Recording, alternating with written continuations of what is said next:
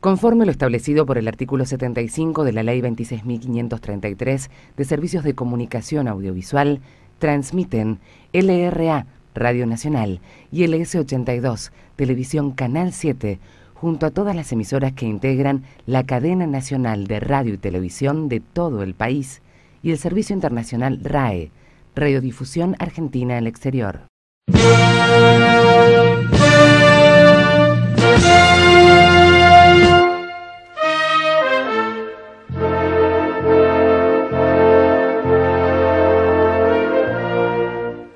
Bienvenidos a un nuevo especial de Literalmente el Podcast, nuestro podcast sobre cultura pop con anteojos feministas. Hoy en un nuevo especial de nuestro amado libro, sinceramente, esta vez el capítulo 3. Luli Aranda, ¿cómo estás? Bien, con sueño. Son domingo a las 10 de la mañana, me quiero morir. Hace frío. Mucho frío, 4 grados, así que nada, valórennos. Mark Hellman, Eh, bien, tengo sueño, eh, no- estoy fisura como cada vez que grabamos domingo. Eh, y nada, quería quedarme brancheando. Ay, qué rico branchear. Sí. Bueno, eh, ya quiero advertirles que dudo que este capítulo dure una hora, probablemente dure más. Pues, Néstor. Pero, ¿cuáles, son nuestras, pero, re- pero. ¿cuáles son nuestras redes sociales? Nuestras redes sociales son en Twitter, literalmente guion bajo OC, en Instagram, literalmente el blog, en Facebook, eh, literalmente el blog también. Nada, si hay alguien ahí. Sí. Paula está haciendo una cruzada diciendo que todo el mundo Fausto usa nos empezó a Facebook. seguir en Facebook, me ¿En contó serio? el otro día. Así que le mandamos un beso Gracias, a Fausto. Fausto. Y lo más urgente que tienen que hacer ya, ya, ya, ya, ¿Dijiste ya, en Instagram? ¿sí? Ah. Eh, es irse a YouTube, buscar literalmente el podcast, suscribirse, ponerle me gusta a todos los videos, verlos todos 10 veces y hacernos millonarios. Básicamente. Si nos quieren mandar un mail, no voy a decir con qué contenido, porque eso es siempre, siempre, tipo, El otro día nos mandaron uno que decía cosas. y en el texto, nada, solo quería mandarme que dijera cosas. Está muy bien. Luli los está amando. Eh, nos mandan un mail a la ronda gmail.com y también pueden sumarse a nuestro mágico, hermoso y lindo y del bien club de lectura, eh, donde leemos un montón de cosas eh, que Sí. no son sinceramente. Tristemente. Es muy largo. no Claro. podemos dárselo a la gente. Es verdad, podríamos darlo por capítulos. Podría, eso te iba a decir. Y que nos quedemos nosotras tres. Y Vane, importa. Vamos a ser Vane, te amamos, muy, muy pocas personas. Bueno. Em, pero buenas. Yo no sé, ¿eh? Habría que pensarlo. Vamos Vamos a hacer un subo eh, la ronda púrpura Claro. que sea la ronda sincera. O la ronda peronista. La ronda peronista. Ojo. No, la Ojo, ronda peronista es ¿eh? un proyecto que ya está empezado a trabajar, te quiero contar. ¿Ah, sí? ¿Sí? sí. Ah, yo no ¿vos sabía. mirás las cosas que hablas? Y últimamente parece que sí. Sí, cielo. Sí. Te estoy Nada, contagiando. Mándenme Ay, vacaciones. yo quiero ser la socia número uno. Socia fundadora. Vas a ser la 3. claro. Pero cuando- Mari y yo nos vamos a pelear por el número uno. le informa a la PE de porque no te quieren participar. Vamos a tener los pines. Luli vas a ser tesorera, no, estoy diciendo al No, no, no. Luli vas a ser tesorera. Claro. Jenny va a tener los pines y yo voy a escribir todo lo que hablemos en las reuniones. de Secretaria. nosotras tres, digo, ¿no? Y Vane. Y Paula que va a venir. Estamos hablando bien de Vane. Es una cosa Sí, como tomen. inédita. Por inédito, claro. Pobrecita. Em, bueno, yo diría que sin más preámbulos, Sí, acá empezó la campaña, estamos a pleno. Quiero recordarles una vez más que si ya están los padrones. Sí. vayan Los a definitivos. donde Sí. votan. eh, Ya no pueden si impugnar mal, nada, No pueden reclamarlo solamente para que no nos agarre desprevenidos. Creo igual, creo que sí puedes hacer el reclamo y te habilitan para las las oficiales, las, de- Las las otras. definitivas. Bueno, Claro, si no se encuentran en los padrones, escríbanos y lo tratamos de resolver todos juntos. Sí. Y lo más importante aún, hay que hacer campaña. Ahora Sí. es cuando. Así que si están buscando con quién ir a volantear y no se les ocurre con Sí, ya hay quién, material, ya Ya hay todo. material, los ayudamos a encontrar su destino. Vamos a volantear con ustedes. Em, O si no son de capital o Varadero, eh, mándenos y les y averiguamos cuál es el. a dónde se pueden sumar en su zona. Hagan campaña, no se queden tuiteando, salgamos No, por a favor. por favor. Sí. Está Sí. difícil la cuestión, hay que ponerle mucho corazón. Y tenemos grandes candidatos aparte. Sí, es una linda elección para militarla. Sí. Em, una cosa importante más que eh, de campaña electoral, No, están los padrones. Eh. Eh, si quieren ser eh, fiscales, también se pueden sumar. Sí, eso Eh, también. si Bueno, no saben cómo ser fiscales y tienen alguna duda sobre eso, seguramente en, en los lugares en donde vivan va a haber capacitaciones, pero en el caso de que no sepan o que, no sé, les dé vergüenza, nos pueden preguntar. Sí, Todas- creo que ah, todas fiscalizamos. así que Seguimos con la idea robada, prestada de los amigos de Futurock de el da para votarse. Si tienen que convencer a alguien, nos pueden escribir Ah, sí, sí. y vamos a intentar Pero no lo podemos hacer al aire. No, No. pero pueden decir, me dijo que se robaron Claro. un PBI bebé, bebé". y le- les ayudamos a pensar la mejor manera de aproximarse Estrategias. ese- Sí, hagamos Sí. un telar de la abundancia. Ay, por Ay, Dios. Dios voto. mío. No, Por un telar de la abundancia del voto. No, Cada uno sí, consigue pero- dos personas que votaron a Macri que nos voten a nosotros y hay Y abundancia ahí para sí ganamos todos. todos. Claro. Es la no estafa. Exacto. Bueno, eh, este capítulo es, creo que mi capítulo preferido. Sí. Pues. Susanita. Pues, pues claro, Pues Susanita. pues amor quizás no deconstruido. Eh, se llama Néstor y yo y nuestros hijos también. Y lo quiero tanto que no me molesta que esté mal armada la oración. Está mal armada, creo que a propósito, ¿no? Es- sí, pero igual me molesta. Pero no, No lo puedo dejo, evitar. Lo dejo pasar, pues, Cristina. Claro, la Sí. amo. Bueno, este capítulo arranca contando algo muy tremendo, que es que Néstor le dice a Cristina que eh, la van a perseguir a ella y a sus hijos. Y Cristina medio que le dice, pero ¿por qué me estás diciendo esto? Y él no le contesta. Y ella después reflexionando como eh, en retrospectiva, dice, eh, claro, él no se veía en la foto de la persecución, como si él supiera que él ya no iba a estar en el momento en que empezaran a, a perseguirnos, y es muy tremendo. Y aparte dice, no me acuerdo si fue durante la última semana que estuvimos juntos, que a mí ya empie- empieza a romper el corazón, eh, o si fue en otro momento, pero se acuerda que él estaba, que ella estaba resfriada, entonces cree que sí fue, por ahí. Em, tipo, quiero decir una vez más que la memoria de Cristina. Sí, tipo, por Dios. Yo la necesito. cabeza. Luri, ¿no, no le admiras eso también? Que- sí, La memoria. Bueno, No em, lo puedo creer. También en este capítulo tiene un pasaje muy lindo cuando se ríe de los que pensaban que ella estaba con él porque tenía una dependencia emocional y política. Y dice, nos cuidábamos como se cuidan mutuamente los que se quieren de verdad. Siento que mi vida comenzó verdaderamente cuando empecé a salir con él, fue en la primavera de 1974. Esta idea, Cristina, es como media rara. Sí, pero también lo decía Evita en la Yo- razón de mi vida. Me hizo Claro. a eso. Sí, yo igual siento que lo que ella quiere como destacar es que, no sé si a ustedes les pasa, pero hay como momentos en la vida de uno que están como muy marcados a fuego, como Sí. decir, bueno, de acá en adelante yo, siento que mi vida fue diferente. Sí. Y claramente la vida de Cristina cambió, así como la vida de Néstor cambió en el momento en, la que, en que se En conocen. que se conocieron, claro. Este, entonces como que siento que va más por ahí. Pero vieron que ahora está como muy de moda sacar de contexto todo lo que dice Sí. Cristina. Entonces como me parecía que estaba bien que reflexionemos alrededor de esto para ver qué, qué era lo que creemos que quiso decir. Eh, pues para eso hacemos este podcast. Parece y parece que la amamos. Y eh, cuenta que eh, ella cuando, se lo conocía a Néstor porque los dos estudiaban Derecho en la UNLV. Sí. Y que como que se empezó, aparte, empezamos a charlar más y yo estoy tipo con pochoclos. Como, Sí, todo ese relato, tipo, es No, la eh, que se ella- Néstor se había ido a vivir con el novio de una amiga de Cristina. Entonces Sí. se habían nas- sí, y prepararon juntos derechos reales, los amo. Sí, ¿Qué- qué es derechos derechos reales, reales? es tipo... Eh, las, es las relaciones de las personas con las cosas. sus cosas.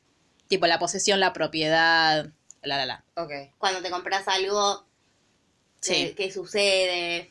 Sobre Hay todo un- cuando te compras cosas... Grandes. Hay un pasaje muy aburrido que espero que lo hayan sacado en la actualización del Código Civil, que es qué sucede si vos tenés un panal de abejas en tu fundo y una abeja se va al fundo del vecino. Es tuya, es del vecino porque se fue. Si, le- si el vecino la agarra, por supuesto. Sí. Se la puedes reclamar o no. Me acuerdo tuvimos toda una clase de derecho con ese tema yo estaba... Nunca va a ¿Por qué pasar. estamos hablando de abejas? Salvo que seas... Claro, yo hablé de casas cuando estudié reales y de autos. Claro. Nosotros hablamos de eso, pero hubo un capítulo de eso y era como... mm, y después tuve que estudiar para el parcial. por ¿Viste cuando, cuando en tu consorcio hay situaciones y nosotras sabemos lo que pasa por eso? Es por esas materias. Estudiar Claro. cómo Ah. funcionan los edificios. Una paja. Pero a, a mí sí. me- A mí me divirtió. cuando la cuando la estuve me gustó mucho, me gustó más, por supuesto, me gustaba más Reales Especial que Reales General, porque Reales General no tenés un choto, hasta que te ponen el ejemplo. Claro, yo la estudié en un mes, entonces fue como un Claro, curso no. intensivo. Yo la estudié en un año. Tipo, todo metido ahí, eh, ahí velozmente en mi cerebro. Bueno, Pero y- me los reimagino estudiando el tipo del código, el, el artículo ese de Claro, la ellos, estudiaron- medianera. ellos estudiaron el mismo código que yo. Claro, Ay, yo no. ¿Cuánto tenemos en común? Yo ya soy código nuevo.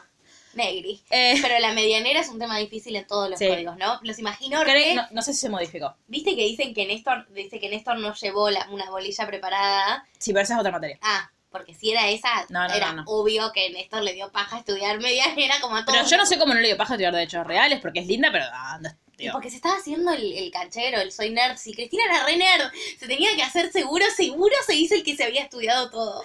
Y eh, bueno, y cuenta que Cristina lo veía a Néstor y sentía que era como un personaje salido del mayo francés. Y yo, ay, Cristina, te amo tanto. Es todas nosotras. Por esa Es referencia. Claro. Sí, cual, el padre- sí, lo sé. Perdón, pero es así. Ay, mirá, lo parece que viniera a hacer la revolución en Cuba. Claro. Claro. O, Y el padre le dijo, eh, parece un guerrillero del norte, Cristina. Hizo un comentario que era mi padre. o re tipo, eh, yo viendo a Ismael Serrano diciendo, ay, me lo imagino de joven en las marchas. Ah, ¿Qué pasa? Bueno, y cuenta, tristemente, que el papá de Cristina era radical. sí. Y que decía que Alfonsín era zurdo. ¡Qué miedo! O sea, que, Y pero para Claro. radicales para los cuales Alfonsines Sí, es ya como sé. Sí. Pero ima- imaginemos la línea política de los que le decían a, a Alfonsín zurdo. Bueno, pero eso nos dio a Cristina, así que, No, obvio, todo nuestro respeto y admiración, señor, donde quiera que esté. señor Fernández. Eh, claro, Alberto. Fernández, claro, no, no Alberto, Sí, Fernández, Fernández Alberto. padre que no sabemos cómo se llama. Alberto, ¿te imaginas? No, no lo sé. Todos, todos teníamos el mismo nombre y el mismo apellido. Bueno, y acá quiero hacer un párrafo aparte del autobombo, porque Cristina, mientras cuenta la- cómo era su vida en ese momento, Sí. eh, nombra a la autora del libro que leemos este mes en la ronda púrpura, Sí. Angela Davis. Y este mes en la ronda púrpura estamos leyendo Mujer, Raza y Clase. Y re pueden venir porque es un libro fundamental. Sí, Para así la que- vida, para la campaña, para mirar el Sí, mundo. Para... estamos hablando de eh, antirracismo y apropiación cultural.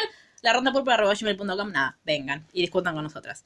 Eh, si quieren podemos no hablar de Cristina, aunque siempre termina, por Sí. algo termina saliendo, pero no pueden venir A mí me encanta, perdón, Sí, eh, sí. lo que dice Ofelia, la mamá de Ay, Cristina, sí. de tipo, porque encontró, con- se enamoró de Néstor porque encontró Sí. con quien hablar. Ah, Bueno, Cris- eh, Cristina en el libro dice, en una entrevista que le hicieron, la entrevista de la que ella habla es la entrevista que le hacen en el documental de Néstor, en el documental de Caetano.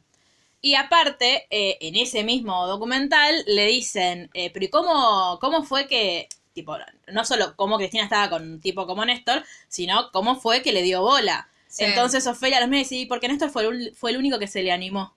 Y yo, re sí. porque ella debía ser una nerd que estaba re buena y que aparte, vieron, tipo, la reimagino de joven. Bueno, y Ofelia aparte era Y peronista. aparte de ser, debía ser, si ahora es intensa, Sí. imagínate. Una mini Rachel, me la imagino tipo Rachel de Glee. No, no, lo sé. No, Glee. no. Pero yo creo que era tipo de esa posta, ¿viste? Eh, o sea, ya te impone Cristina ahora, pero nosotros también la- la, conocemos vos Cristina, pero Imagínate con el calor de la juventud. claro, pero yo creo que te ubicaba, te decías una cosa boluda y te ubicaba en dos segundos, como eh, realmente ¿Qué había estás diciendo? Claro, realmente había que animársele a Cristina. Eh, bueno, y Ofelia, la secretaria general de su gremio, le amamos.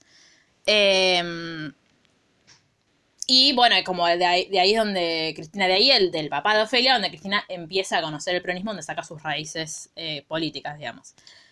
Y aprovecha este momento del libro para decir que no le gusta el fútbol. Sí. Y yo aprovecho para decir, es hincha de gimnasia. Los queremos a los hinchas de gimnasia, los preferimos a los hinchas de estudiantes. Eh, De nuevo, ¿por Este- qué vamos a tener este debate todos? Todas las semanas. Yo, Sherry, los quiero a los hinchas de gimnasia. Yo, Sherry, los prefiero a los de estudiantes. Bueno, y Yo Cristina tengo también. Familia, familia de estudiantes. Y ¿entendés? Cristina también. Igual quiero decir que cuando fui a la cancha de gimnasia la vi Ofelia. Y eh, Ofelia hablaba La mucho con. Néstor. Igual no sé qué, po- pobres, ¿no? Porque dos cuadros, la verdad que sufridos, pero Sí, bueno. ¿no? De eso podemos hablar mal todos. Eh, sí. Y eh, también cuenta que eh, ellos salió tres meses con Néstor Sí. y eh, decidieron casarse. Entonces fue, les fue a, a A su andar en casa, auto. sí. Estaban andando en auto con su papá y le dijo, papá, me voy a casar con Néstor.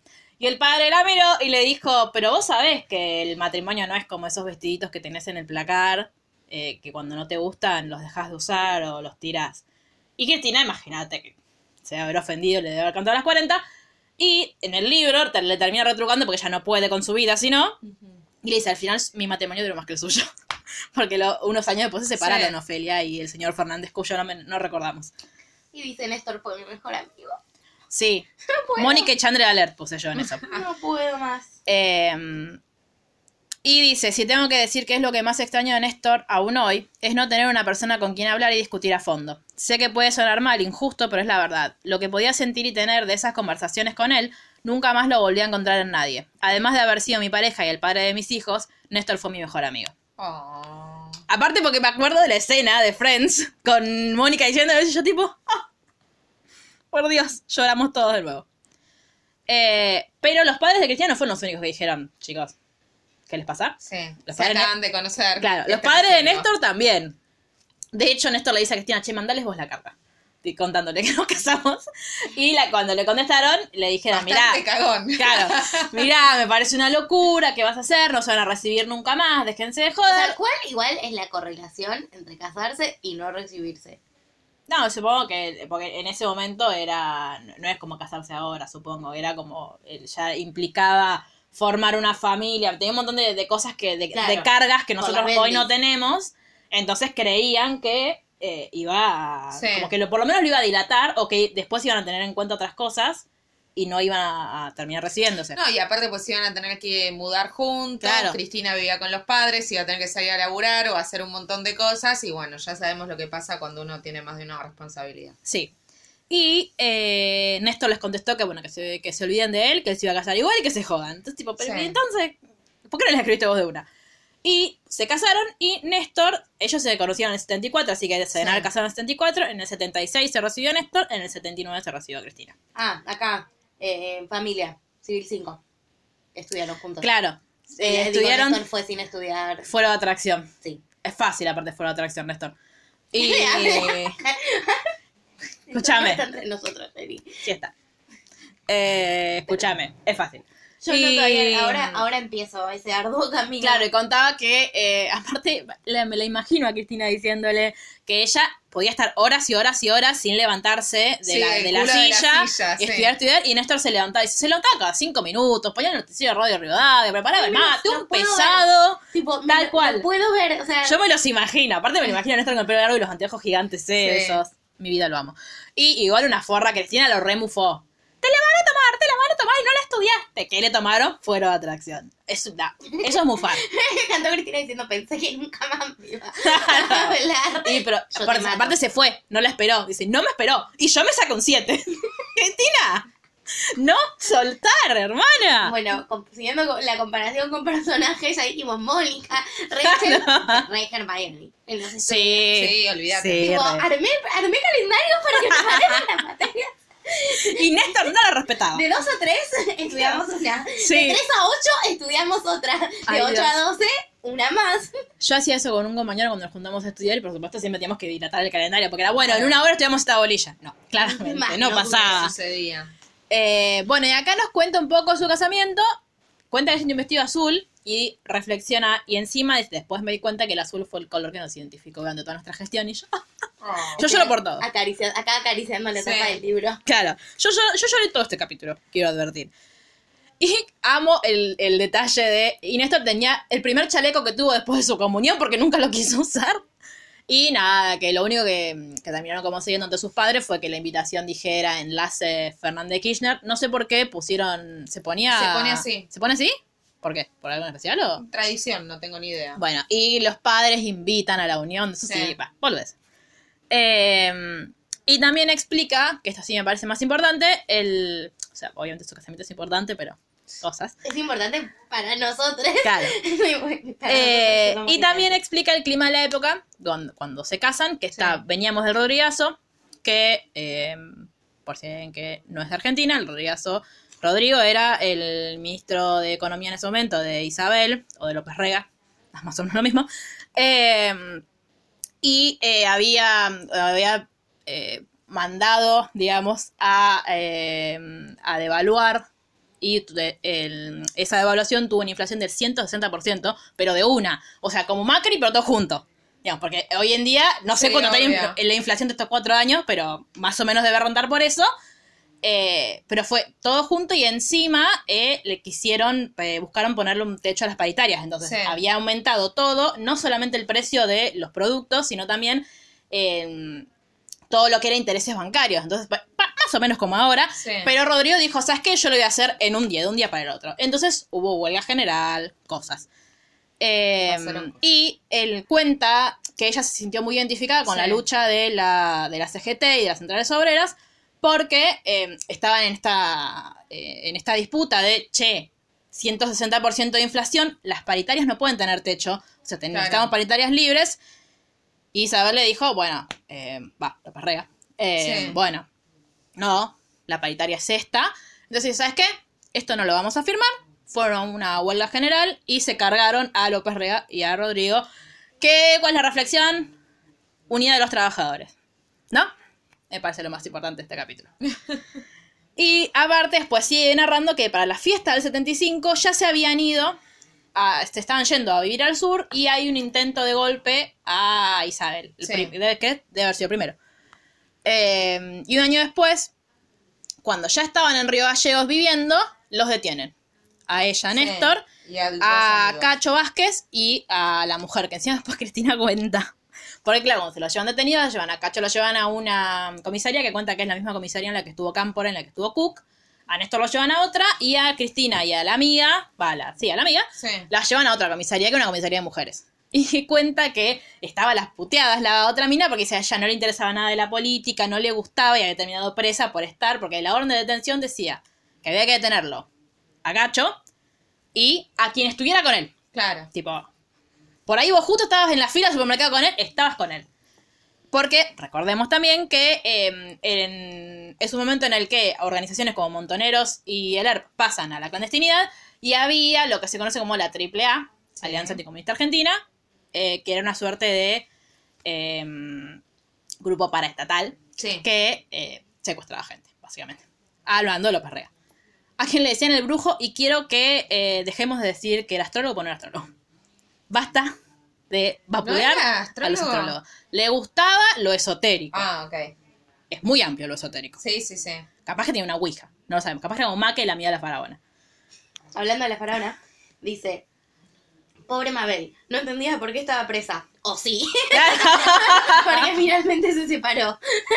claro. Y dice que, nada, que Alicia iba y le llevaba cosas a la comisaría. Estuvieron 15 días o más eh, Sí. detenidos. Amo, amo que todo esto rompe el mito que estoy harta de escuchar. Ay, sí. Sí, que no sé- Cristina odia a Alicia porque las mujeres se odian entre sí siempre. Ah, no, yo pensé que Cristina se, se escapa, tipo, de, se escapó de, de- de la dictadura, entonces nadie, la, que igual acá todavía estábamos en el gobierno de Isabel, Sí. eh, eh, entonces como que ella eh, quiere como reivindicar a los setentistas, pero ella bien que se escapó. Hola, No, 15 claro. días incomunicada. Está bien, hubo compañeros que la pasaron mil veces Obvio. peor, pero Sí.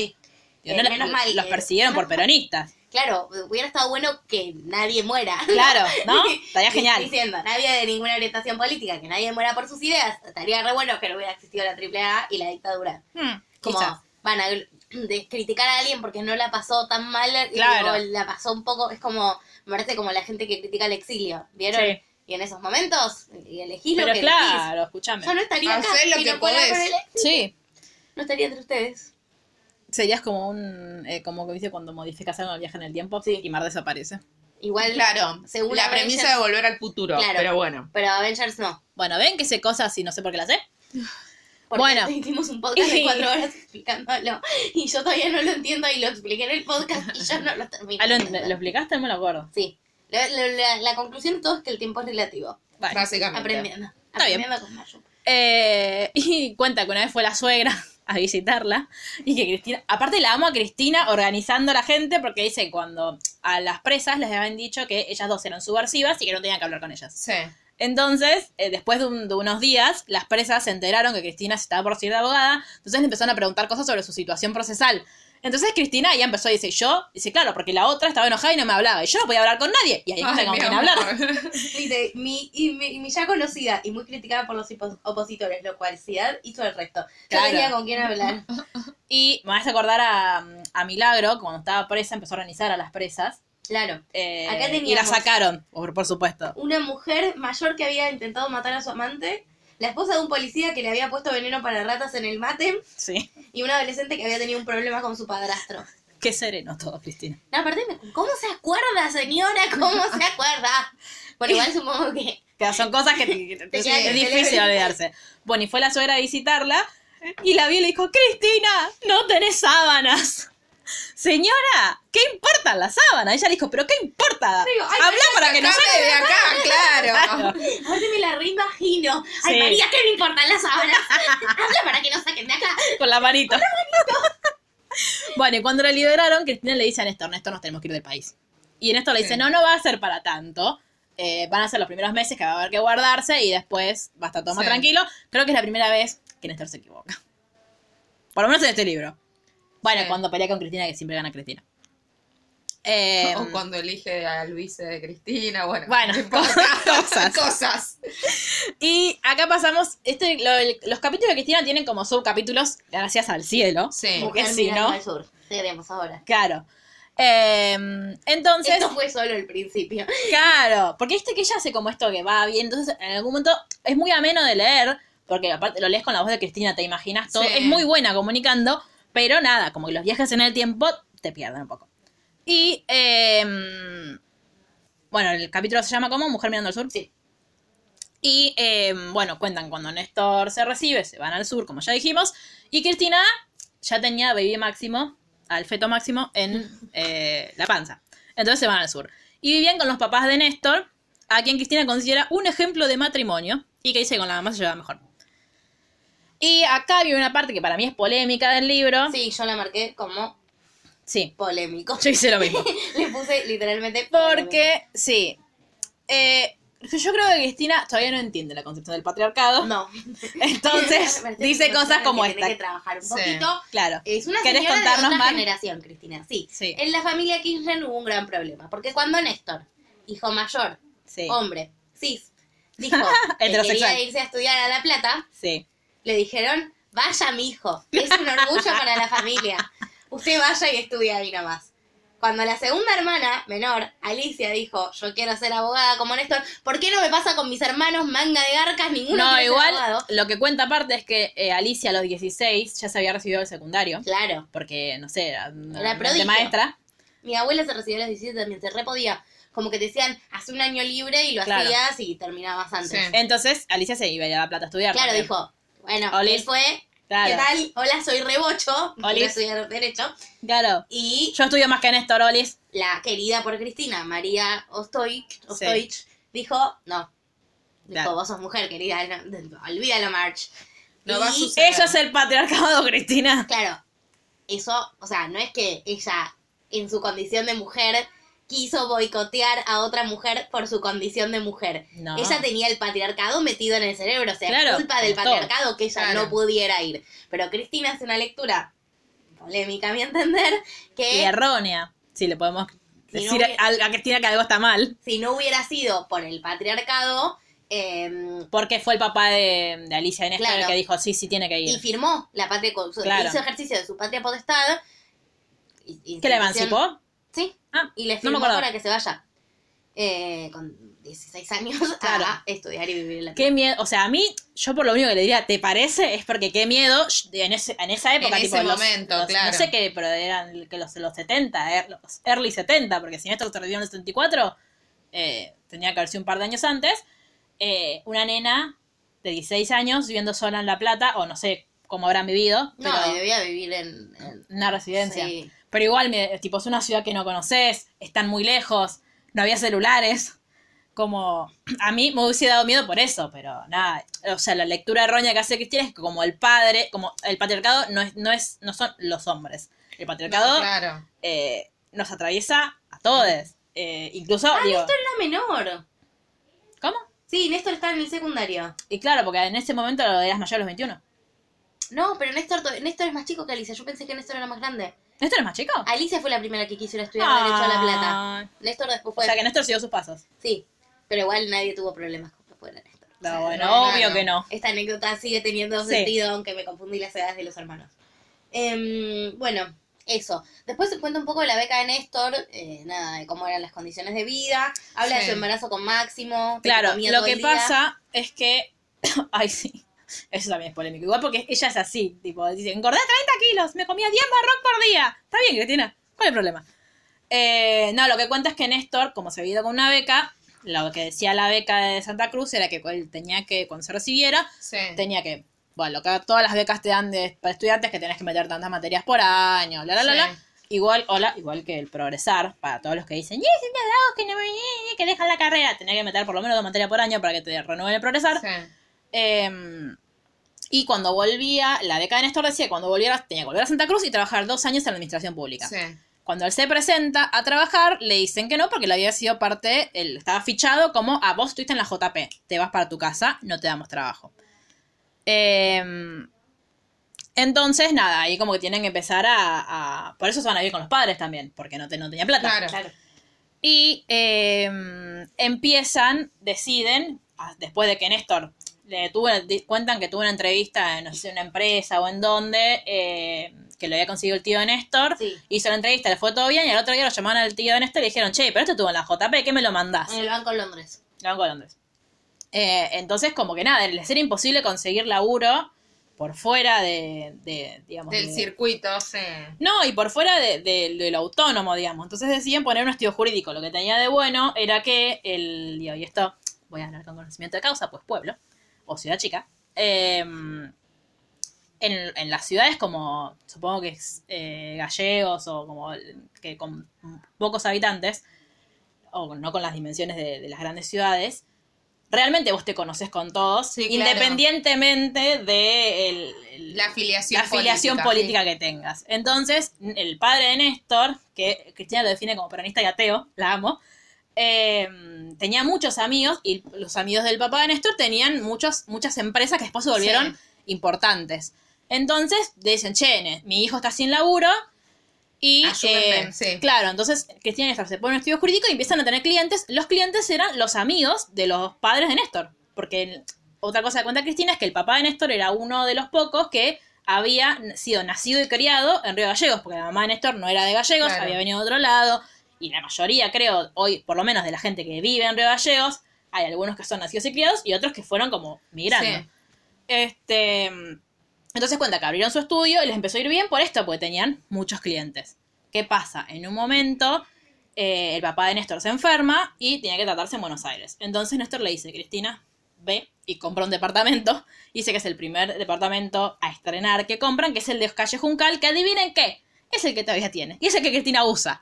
Sí. ¿No? Como a- Es donde la 1980 Es donde la vimos bailando. es donde la vimos, Es sí. Ese hermoso día del cual ya hablamos. Y el, Cristina eh, recuerda que fue el papá de Néstor el que eh, le insistió para que rindiera las tres materias que le quedan, porque Sí. Cristina no quería saber nada con volver a La Plata.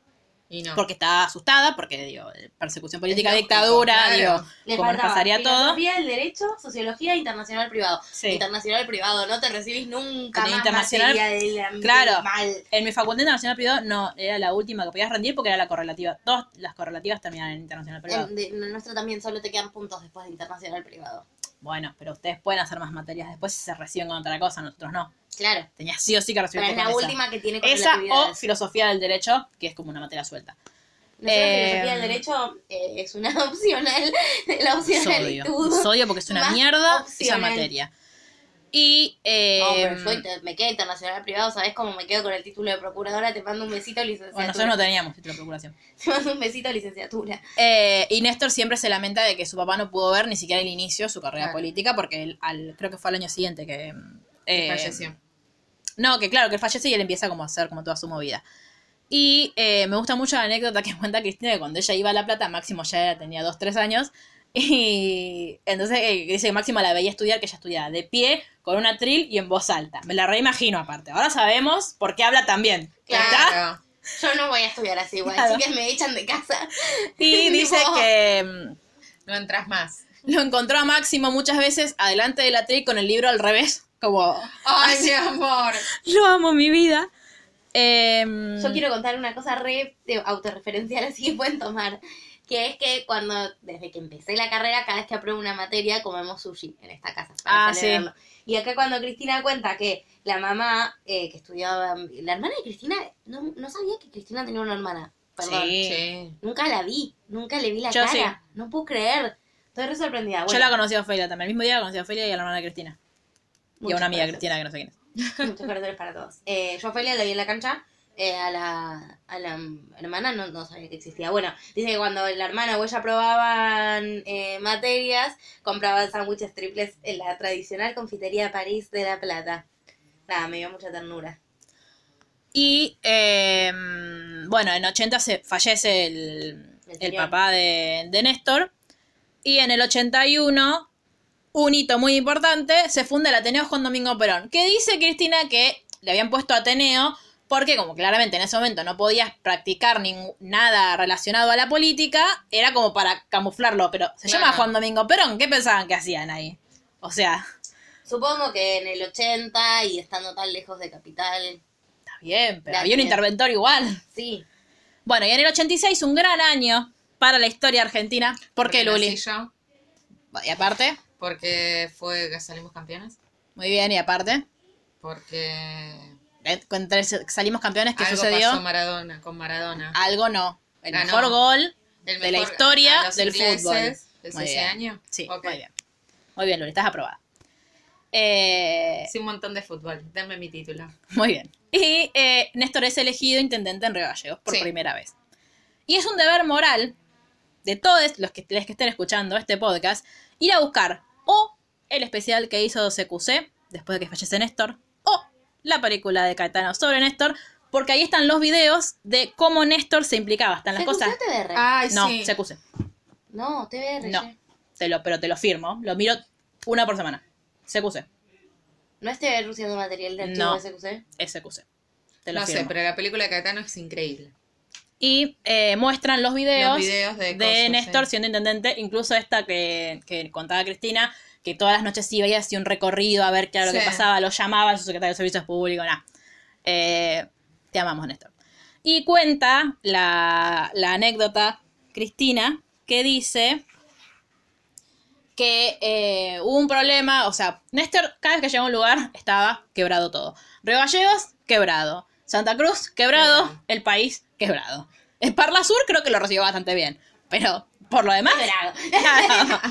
Entonces cuenta que cuando llegó la Intendencia de Río Gallegos, eh, había el, el gremio de los municipales estaba... eh, Quebrado. Sí, aparte. No, pero eh, la conducción era de la oposición. Sí. Entonces le hacían eh, paros porque querían aumento de sueldos. Y Néstor decía que estaba tan quebrada Río Gallegos que no podían, o sea, que tenían o que... eh, Aumentar sueldos y despedir gente Claro. o mantener los sueldos, pero que todos siguieran teniendo trabajo. claro. Sí. Entonces Néstor eh, lo que hizo fue recortó los sueldos y después los devolvió. Pero estaba con esto de que le, le trataba de explicarle a la gente, che, mirá, no hay plata realmente Sí. en la intendencia. Y todos le decían, ah, eso porque es funcionario, eso porque es funcionario, lo dice. Entonces Néstor sacó un decreto poniendo, eh, diciendo que él por cuatro años, autorizándose a trabajar de honorem. ¿Por qué? Porque él tenía el estudio jurídico. Claro. Claro, No Cristina- Me necesitaba. gustó que Cristina aclare eso, porque si no suena tipo Ángel que no Sí. vivía sin plata, no, ya tenían muchas propiedades, tenían mucha guita, entonces pudo No hacerlo. necesitaban de. Claro. Que igual es un gesto excelente políticamente, no le, Sí, le- no le resta nada de valor. Claro, a mí me gusta la reflexión que hace Cristina que dice textualmente, la primera esposa de Julio De Vido, Silvia, era psicóloga.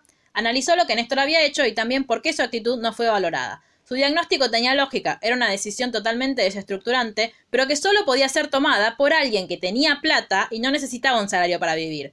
Ella tenía razón. Yo también trabajaba todo el día de honorem en la municipalidad junto a Néstor. Sí, efectivamente, no había dudas. Podíamos hacerlo por nuestro trabajo como abogados. Eso de no cobrar sueldo solo lo puede hacer alguien que no depende de un salario y de esa manera, si eso fuera un ejemplo, el ejercicio de la función pública y de la política solo quedaría reservado a gente con mucho dinero. Moraleja. Néstor durante sus cuatro años como intendente de Río Gallegos nunca cobró un peso y nadie lo valoró. Siempre lo recordó como una enorme estupidez. La amo. Pero sí, o sea, me, me gustó esto de todos de, ah, que trabajen gratis. Sí, bueno, pero el trabajen gratis, Claro. hay un montón de... Sí, va a ser eh, que solo nos gobiernan los chetos.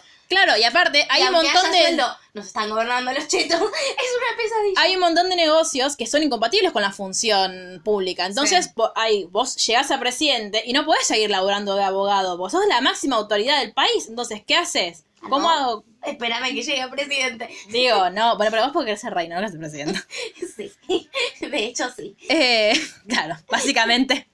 Bueno, y después cuenta Cristina que en el 89 eh, Cristina es electa diputada provincial y queda embarazada de Florencia. Que Néstor decía que era un varón porque quería un varón y al final no tuvo razón, pero terminó siendo su favorita, igual que le pasó a mi papá conmigo. Conclusión, mi padre es Néstor.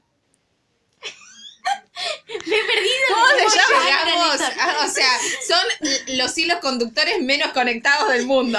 Pero ¿Cómo vale. llama estaba cuando haces tipo premisa 1, premisa 2, conclusión? Sí, pero igual no. No. Tu papá O no sí. Tu papá se llama Juan. Igual... Eh, Lo queremos, Mi, pero mi no herma- Néstor. bueno, pero mi hermana, mi hermana es de mi papá, pero Sí, sí, ya. convencidísima. Nos contaste a todos en este podcast. Tomen. No sé, ¿Ah, ¿En serio? Sí. No, pensé que lo había contado fuera del aire. No, no. Eh, y bueno, y eh, Néstor aparte en el 95 era reelegido como gobernador con el 65 66,5% de los votos. Nada, le ganó a Cristina, hay que reconocerlo. votos, ¿Qué sé yo? Digo, 66 es más que 54, Cristina Néstor te ganó en esa. Y eh, cuando llega a la gobernación la primera vez, la encuentra quebrada, a variar. Y decide, acá es cuando decía recortar un porcentaje de los sueldos antes de que echar gente. Ah, perdón. Eh, bueno, igual, eh, digo, lo es- debe la, mi- lo la misma Y acá idiosincrasia. viene toda una parte muy tremenda en la cual tenemos a Cristina como mami de colegio. Ay, qué intenso. Por Dios, Sí, señora. yo aparte me la imagino yendo a discutir con los profesores. Sí, eh, igual yo amo a Máximo, no querían tirar a las Olimpiadas de Matemática porque la profesora de Matemática lo desaprobó. La amo. Eh, va, lo amo a él. Y, eh, ¿cómo Amo es? a la profesora de matemática que reprueba esos cucachorros que se robaron un PDI. No, a mí la que más gracia me dio fue la del profesor de gimnasia. De, ¿por qué lo desaprobó? Porque no sabe hacer la vertical. Escúcheme, en mi casa eh, nosotros estamos muy ocupados leyendo los diarios. Eh, pregúntele al, chico quién es el intendente. No, la verdad es que no tenemos tiempo para hacer la vertical. Bueno, Bueno, Cristina, pero qué pero... claro. la currícula acá. Entonces, El pibe tiene que. No sabe caminar, déjelo, por favor.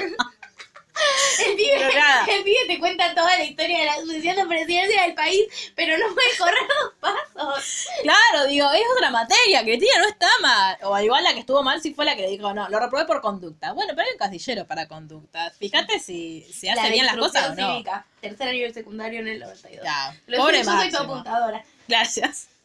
Bueno, y ahora viene una anécdota que Cristina contó hasta el hartazgo, que la contó en la mm, presentación sinceramente, que era la anécdota Sí. de eh, Carilo. Que lo confundía a Néstor con un Es diario. mi parte favorita. ¿Por qué? Porque Cristina se vestía... Ay, la imagen, es que sí, porque tipo. ¿No te imaginas de los Hamptons? Pero aparte, tipo, me la recontra imagino eh, como con todo encima, cual señora de Cariló. Sí. Yo eh, voy a veces a Valeria del Mar y queda relativamente cerca de Cariló, entonces siempre hay un día que vamos a, a pasear. Claro. Y eh, es- la- las señoras de Cariló son todo un tema. Claro, porque Cristina iba como a hacer, no sé, al súper y a mirar la cosas. con, un- con una, con una Pamela, con un gorrito. No, yo me la imagino con, Sí, claro, con el con sombrero y con el... Y, sí, ¿Cómo se llama? Y un solerito. Abanico. Gracias. Toda Sí. bronceada. Aparte maquillada divina. Sí, y Néstor obvio. se quedaba en un cafecito a leer los diarios. Y que debía estar tipo con peludo de Racing. No digas eso. Él era de ese club. Digámosle la empresa, van a decir la otra palabra. Eh, bueno, y nada, y fue como muy divertido. Igual charlemos de que Cristina se iba en avión con los pibes y Néstor se iba en auto de Santa Cruz. ¿Por qué esa cosa? Bueno, y ahora Marju te voy a dejar seguir a vos porque es tu momento de brillar. Pues hablan de las vacaciones en Nueva York. Sí, ahí voy. Se llama, me encanta el nombre, porque se llama Un pingüino en Nueva York y hay un libro de poesía barra disco que me encanta, que se llama Un poeta en Nueva York y yo entiendo que es una referencia a eso. Si no lo es, en mi mente lo será por siempre. Eh, A mí me hizo acordar la película de Franchella. ¿Cómo es? Un argentino en Nueva York. Ah, uy, me arruinaste mi remera. No, no, no, la tuya es mucho mejor y seguro es esa. No sé. No creo que Cristina haga referencia a Franchella. O sí. No sabemos. Cristina, si estás escuchando esto, Claro. queremos saber. ¿Nos Claro. aclarás? Porfa. Eh, igual se va a reenojar porque hoy la criticamos bastante. Así que mejor no nos escuchamos. No la criticamos, le dijimos que, que Flor le tiene que, que explicar un par de cositas sobre el patriarcado. Que no tiene por qué saber No, tampoco. hay que, no hay que decirle a los profesores de educación física. Ah, No, bueno, bueno. bueno. Yo creo que ya lo sabe. En el fondo tiene que saberlo. Bueno, fueron en qué año? En el 95. em, fueron a Nueva York por primera vez y a Néstor le encantó, como a todos nosotros, porque Nueva York es una ciudad hermosa. Y aparte estoy harta, harta, tipo, estaba leyendo ese capítulo con una persona que no voy a mencionar, pero es mi madre.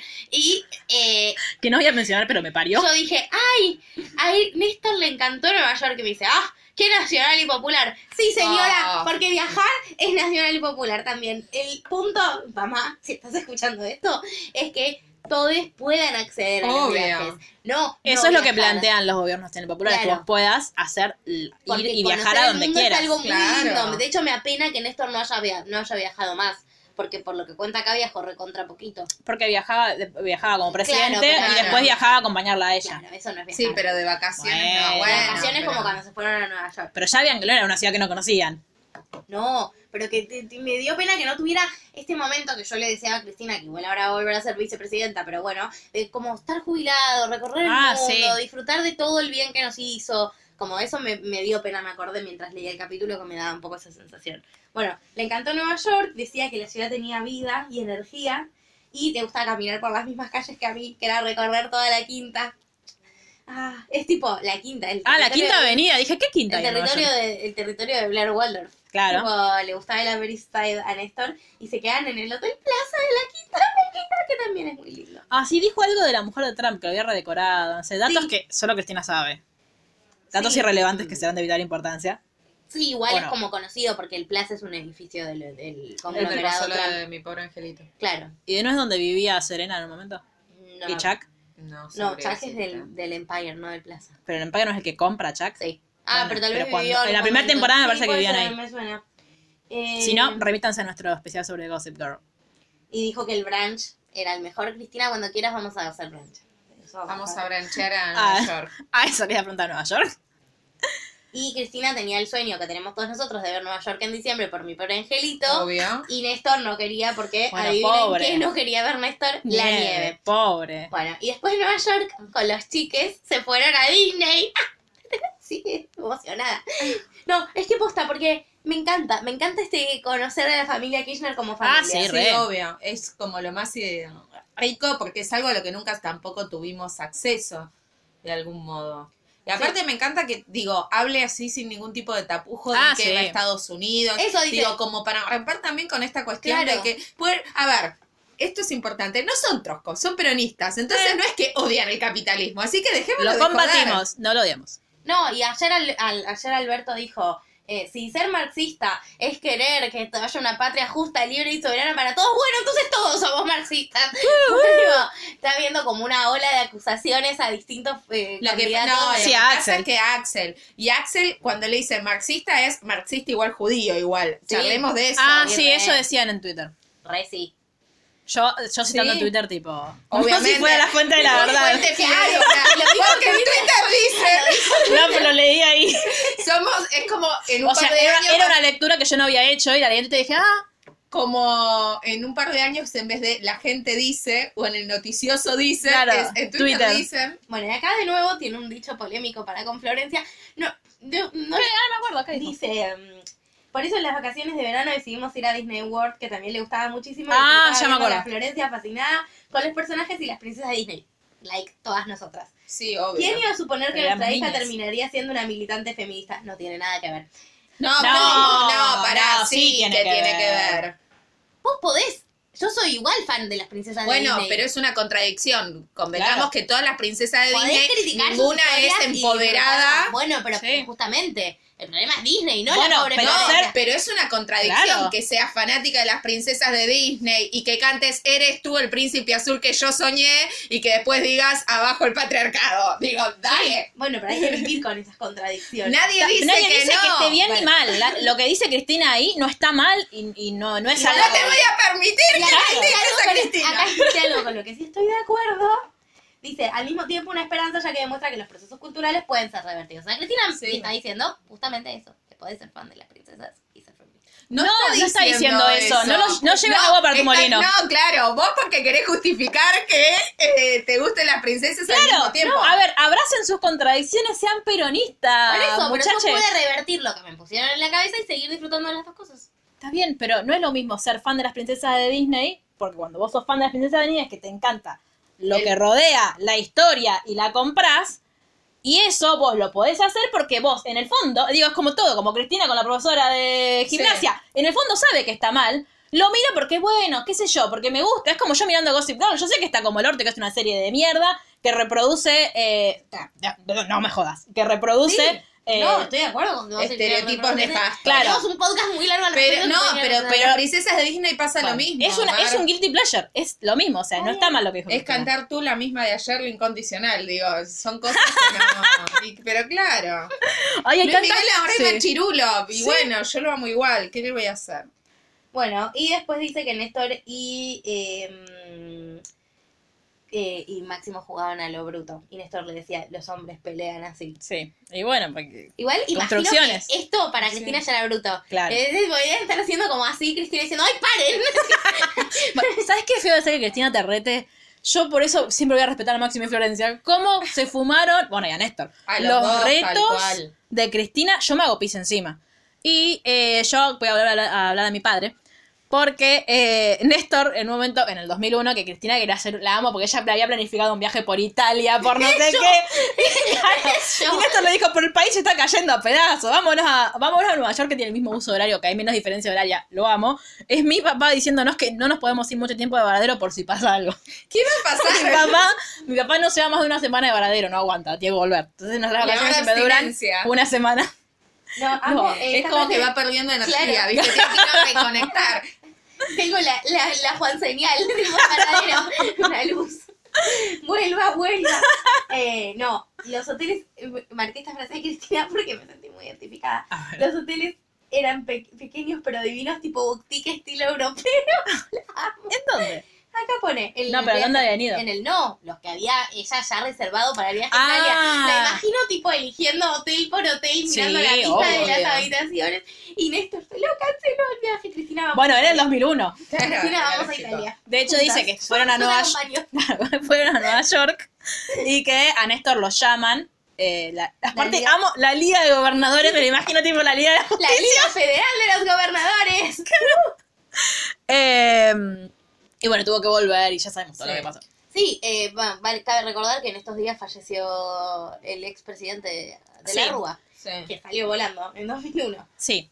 Y eh, de paso, digamos que eh, me pareció muy bien lo que hicieron Cristina y Alberto Sí. que, y Axel, Dar sus que condolencias. mandaron condolencias a la familia, no así tomar el hecho trágico, porque una muerte siempre es trágica, sobre todo para Sí, la, familia que lo rodea, para decir no, de la Rúa, eh, la política le jugó un... No, de la Rúa dejó 30, país en 40 llamas. muertos en una Sí. plaza, nos dejó a todos eh, bastante en el Re bien horno. económicamente, ¿no? Justo Claro.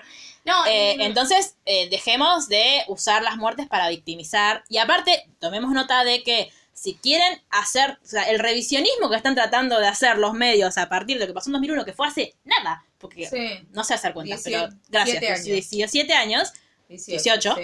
eh, digo, es historia reciente, nosotros, muchos de nosotros nos acordamos, yo eh, me acuerdo del 2001, entonces no puede ser que quieran manipular eso, o sea, que tengan la impunidad de, de querer manipular eso, aún sabiendo que todos nosotros lo vivimos, o sea, si hacen eso con la historia reciente, imagínate lo que hacen, bueno, lo, Sí. lo vemos todos, lo que, cuando tratan de poner en duda que la dictadura fue una dictadura, fue que el... el- Sí, yo leí en, en Twitter, la gran fuente, La gran fuente de conocimiento. de, este, de este podcast. Em, ¿Cómo te informas? Por Twitter. por. Twitter. Está. ¿Y ¿Necesito algo más? ¿Acaso? ¿Acaso no estoy perfecta así? No. Eh, leí algo que decía, no festejamos ninguna muerte, pero elegimos cuál es llorar. Sí. Me parece que, Sí. y hablando de Néstor, eh, una Por vez más, supuesto. me parece que eso es como termina siendo el punto. Bueno, y después hay un párrafo que no tiene que ver con nada, pero que yo anoté, pues soy de cáncer. Y dice, a Cristina y Néstor les encantaban las reuniones familiares y almorzaban los domingos en Olivos con toda la prole. Porque Sí. aparte venían todos, tipo, venía la madre de Néstor, venía la mamá de Cristina de la Plata. Sí, Maravilloso. qué lindo. No me lo hubiese imaginado nunca. No, pero aparte que bizarro. Porque Sí. nada, ellos, ella cuenta que ella igual su lugar preferido eran las, las casas de gobernación del Sí. sur, pero que igual, tipo, almorzar, imagínate, tipo, Olis, vengo a almorzar olivos, como raro. Eh, y bueno, dice Cristina se sentía protegida por Néstor, salvo en dos ocasiones, que acá también yo, de nuevo, lloré. Lloré. Eh, una dice que cuando ella estaba, la mamá de Cristina les había conseguido un laburo en Ministerio de Economía a los dos. Sí. Y que la, la mamá de Cristina la llama a Cristina y le dice, che, mirá que me, me avisó no sé quién, que eh, fueron un par de autos sospechosos a tu casa y Sí. estuvieron levantando gente, creemos que los iban a buscar a ustedes, no vayas para tu casa, vení directamente para, para acá. Entonces eh, Cristina va con Néstor a su casa y el papá la agarra a Cristina y le dice, te voy a sacar del país. Néstor como que, no- nada, Sí. pared. Eh, y, Cri- y Cristina le dice, claramente termina diciendo que no, pero dice yo, en ese momento eh, yo sentí, dice que, que Néstor estaba desprotegido y que yo me tenía que quedar con él. O Sí. sea, o nos vamos los dos al exterior o no se va ninguno. claro. Eh, pero como que él sintió que eh, Néstor no dijo nada, no dijo, eh, no, para ella no se va a ningún lado, porque Sí. él entendía que, bueno, que el papá la quería proteger y que también necesitaba Era en ese momento. Claro, digo. eh, creo que, eh, no sé si ya, no, no dice el año. Eh, no sé si ya había, ya había sucedido el golpe de Estado o si todavía estábamos en, Sí, en la transición. Pero nada, estaba heavy, de verdad. Y bueno, y Cristina lo cuenta en, en muchos pasajes. Y la Sí. segunda fue en 2004, que esto es tremendo, y creo que yo no lo sabía. Bueno, igual 2004, que por ahí no me lo acuerdo. Eh, y vos, Luli, Olvídate. menos. Fue todo lo. Sí, me acuerdo de Axel Bloomberg y de. Sí. Yo no sabía que era usurpa- usurpador de título el ¿No ingeniero sabías? Bloomberg. No. Sí. Sí. Eh, Yo esto me acuerdo de todo. Sí, yo me acuerdo de. Pero no me acuerdo de que del señor que no era ingeniero. Como cierta influencia. No, mentira. De- no vamos a Ay, No, no, digo, vamos a bueno, igualmente Sí. voy, no, no es el capítulo para decirlo, pero yo necesito un capítulo que hablemos de youtubers. Nada, no es el Por capítulo supuesto. para hablarlo, pero en el que grabemos prontamente voy a decirlo. Mañana lo podemos grabar. Y, em, bueno, nada, fue como toda esta situación en el que se estaba, aparte se estaban pidiendo penas más, eh, más Fuertes. para los delincuentes y bla. Y Yo me acuerdo de eso. Yo me acuerdo que cuando se murió este pibe, yo no me acuerdo de por qué se murió. Lo mataron. Lo mataron. Sí, Robándole. me imag- Ah, robándole. Claro, Sí. No era, no era la época de los ajustes expresos de 2001. ¿No? Fue en una situación. Sí, yo supongo que en un robo. Pero nada. Sí. Lo va a chequear mi- mientras lo chequea mi, mi, Gracias. Eh, no, yo me acuerdo que yo era muy chica y en la tele empezó. Fue el primer gran operativo mediático que yo me acuerdo porque no podías prender la tele sin ver la cara del pibe. El pibe no Fue secuestrado y posteriormente asesinado Eso. por sus captores. Ah, ahí está. Ay, por Dios. en un secuestro. Qué perdón. espanto. La cuestión es que yo, en mi lógica juvenil, infante, des- pensaba que por qué mi familia puteaba tanto a Bloomberg. Sí. Si era un pobre señor que habían matado a su, a su hijo, que era como el sentido de su vida y en los medios todo el tiempo mostraban. Y recién ahora, releyendo esto, hice como toda una reflexión. Claro, lo que pasa es que el tipo se agarró de esa cosa horrible que le había pasado para pedir mano dura. Igual tampoco es punto de juzgar a un padre que había No, acabado de perder a su hijo. El problema fue que fue un operativo mediático zarpado. Sí. Zarpado, zarpado. Lo que yo no me acuerdo es que sí, me acuerdo como que hubo toda una movida para de él queriendo candidatearse, no me acuerdo si Sí. realmente se candidateó y No. ganó algo o... Mm, Creo que no, pero fue primero eh, toda esta cuestión de la marcha. Fue como cuando. Sí, pasó eso sí me acuerdo. Nisman. Claro, eso sí me acuerdo. Sobre bueno, y, la mesa. y como eh, Néstor ya estaba como bastante preocupado por ese tema, eh, viajaron, tuvieron que viajar al sur para hacer una, para inaugurar obras. Y dice que Néstor viajó con Máximo y que Máximo le contó a Cristina, hashtag Máximo Chusmo, eh, que, eh. Néstor, que Néstor se había descompuesto en la casa y que después... eh, Máximo se debe haber recontra re asustado. Llamó a la mamá. Sí, pobre. obvio. Eh, y de- bueno, y después Cristina dice que lo vio como que se desmayó. Sí. Ah, lo internaron, estaban en el calafate en ese momento. eh, lo internaron en el calafate. Dice que aparte que había, como sabían que iba Néstor, habían cortado el gas en toda la ciudad. Entonces dice Cristina que ella tuvieron que llevarle garrafas para hacer estudios. Que ella tuvo que dormir, tuve que dormir vestida. La amo. Eh, que eso fue tipo el punto Claro. de la puteada. Anécdota familiar totalmente no vinculada a esta situación. Tuve un velatorio el otro día, una persona Ay, muy no. mayor. Qué horrible. Estaba muy grande. Y Sí, bueno, igual son feos los en el velatorio, otra persona muy mayor entró y se puso, que está en silla de ruedas, entró y se puso a llorar desconsoladamente. Pero mal. Me sentí muy identificada. Igual Sí. me preocupó, me hizo re- repensar mi camino en esta vida porque lloró y lloró y lloró y cuando se pudo calmar, dijo, yo sabía que iba a haber escaleras y no iba a poder subir. o sea, Todos pensando que lloraba por el muerto. el gran problema era que Claro. ella no iba a poder estar. Y dije, ay, lo que se hereda no se, no se roba. ¿Seré Dios. yo en 80 años? Y dije, por favor, Mar, corrijamos el camino de la vida. Y aparte, la empleada que estaba acompañándola le dijo, yo la subo a UPA. Entonces ella dice, no, porque si vos te lastimás, yo dije, claro, pobre. Claro. Sí. Dice, ¿a mí quién me va a cuidar? Ay, Nada, señora. Perdón, me hizo acordar esta situación de Cristina quejándose mientras Néstor estaba Era muriendo de macho dolor. del futuro. Sí. Claro. Bueno, Néstor había tenido una hemorragia interna, entonces lo tenían que trasladar a Gallegos. Para mí, Sí. en mi opinión, Néstor tomaba 8 paracetamoles por día y le Dicen que, fue, dicen que fue porque se automedicaba.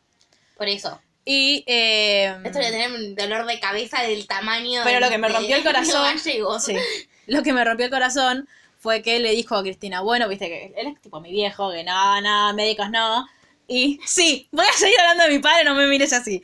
Yo hablando de Eh, mí misma. Esto- Era sobre Cristina, chicas.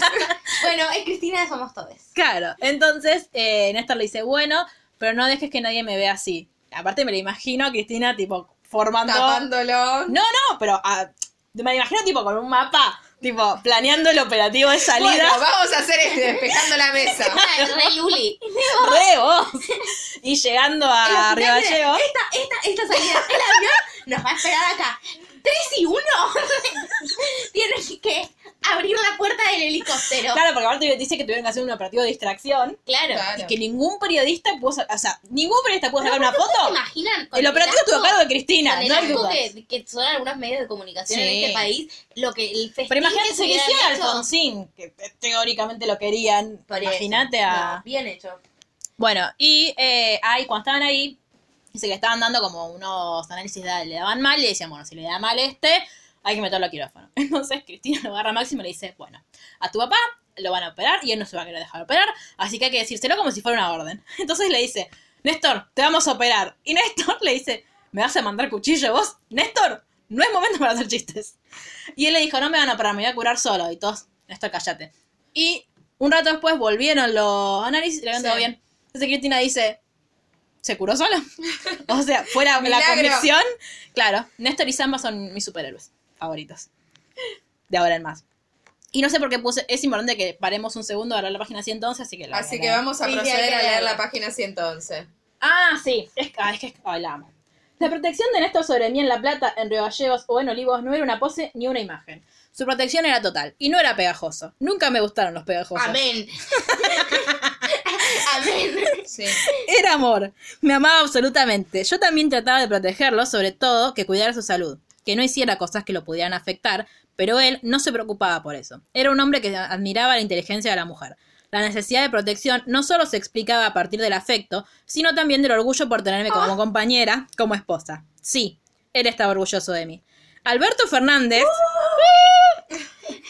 me, continúa, me contaba cuando Néstor le interrumpía la agenda como jefe de gabinete para hacerlo escuchar en su despacho de la Rosada mis discursos en la campaña presidencial de 2007.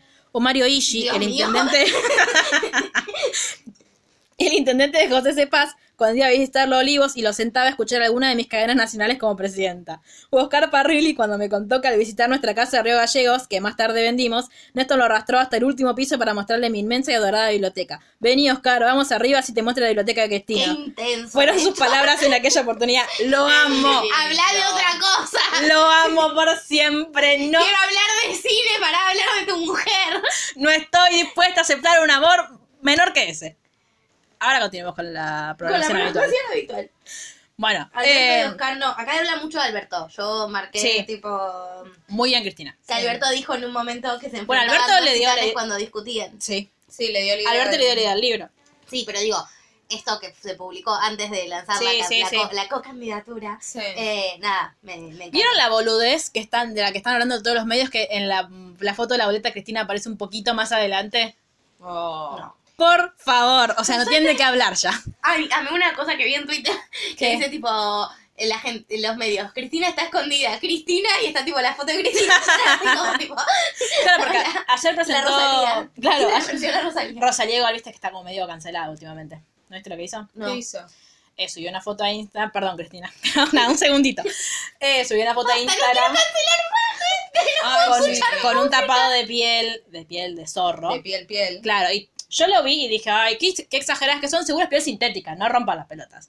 Y después le preguntaron a Ros- a Rosalía, Rosalía, ¿tu, tu, ¿Tu piel es tu piel? piel es piel? Dice, obvio que es piel. Dice, no entiendo por qué me atacan por usar pieles. Y las, eh, los- lo- dice, están ahí para nuestro consumo los animales. Eh, aparte de las, las pieles son arte. Señora, yo entiendo igual de eh, que la- si la crítica viene de alguien que aparte come carne, es como medio raro criticarla, porque vos también comes animales.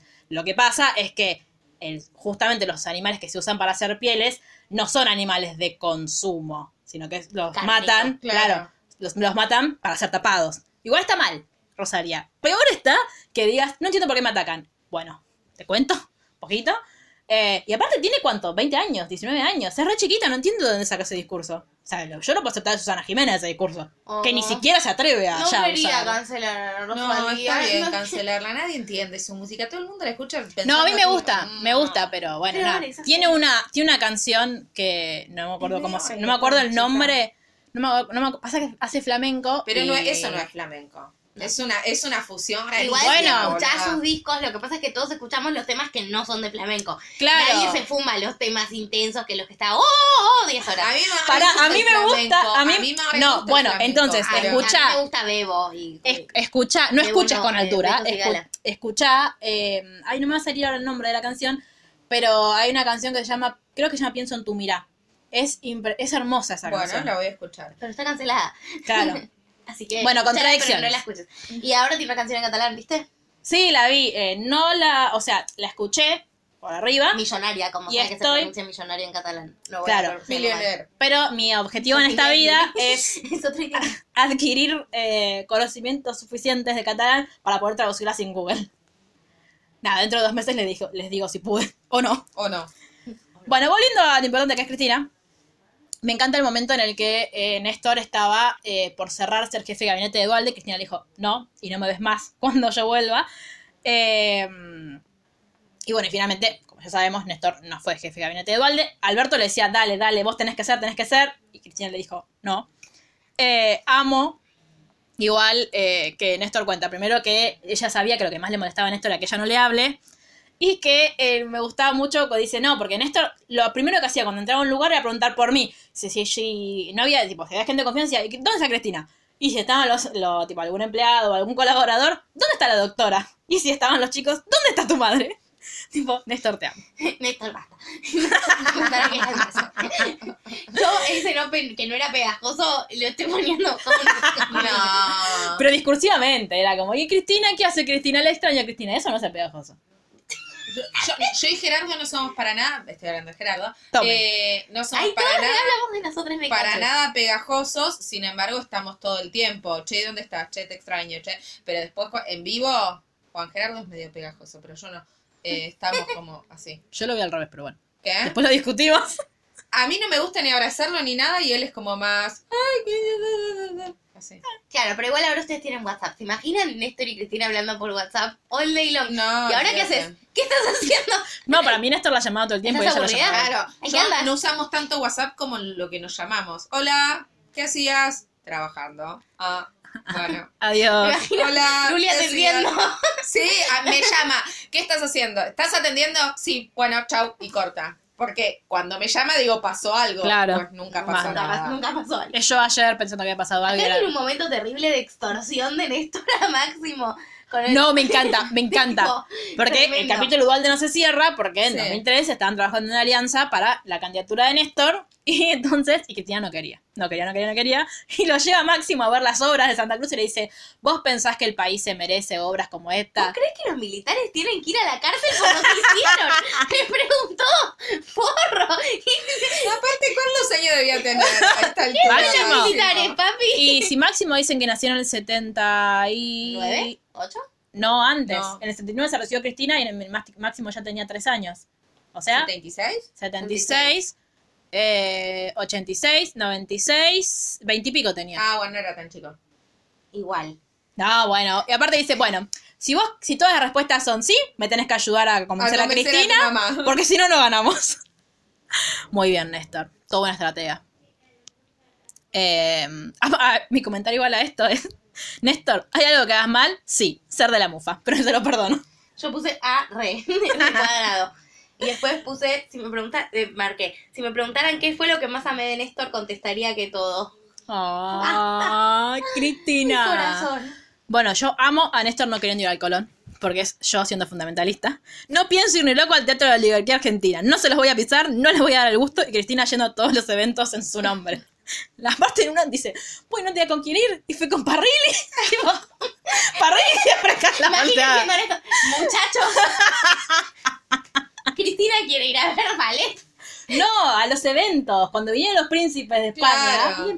Van a ver espectáculos. no Sí, bueno. a. Pero a lo que voy es que no es que van a porque, porque- por De placer. Pero Tenían Cristina- que ir Cristina en- sí le gustaba. En eventos, sí, bueno, para Sí. Cristina le gusta todo. Este, y aparte, bueno, para Riley, bueno, aparte viste que como, después, aparte, bueno, de la épica conversación de yo, Cristina pelotudo, eh, digo, siento que, No, no, es mejor la anécdota. Dice, eh, para que el desastre no fuera total, fui yo. Me acompañaron Alberto Fernández y Patricia Elzúa, la esposa de Tanini, el que por solidaridad con, solidaridad con Néstor tampoco fue. ¡ay, lo amo!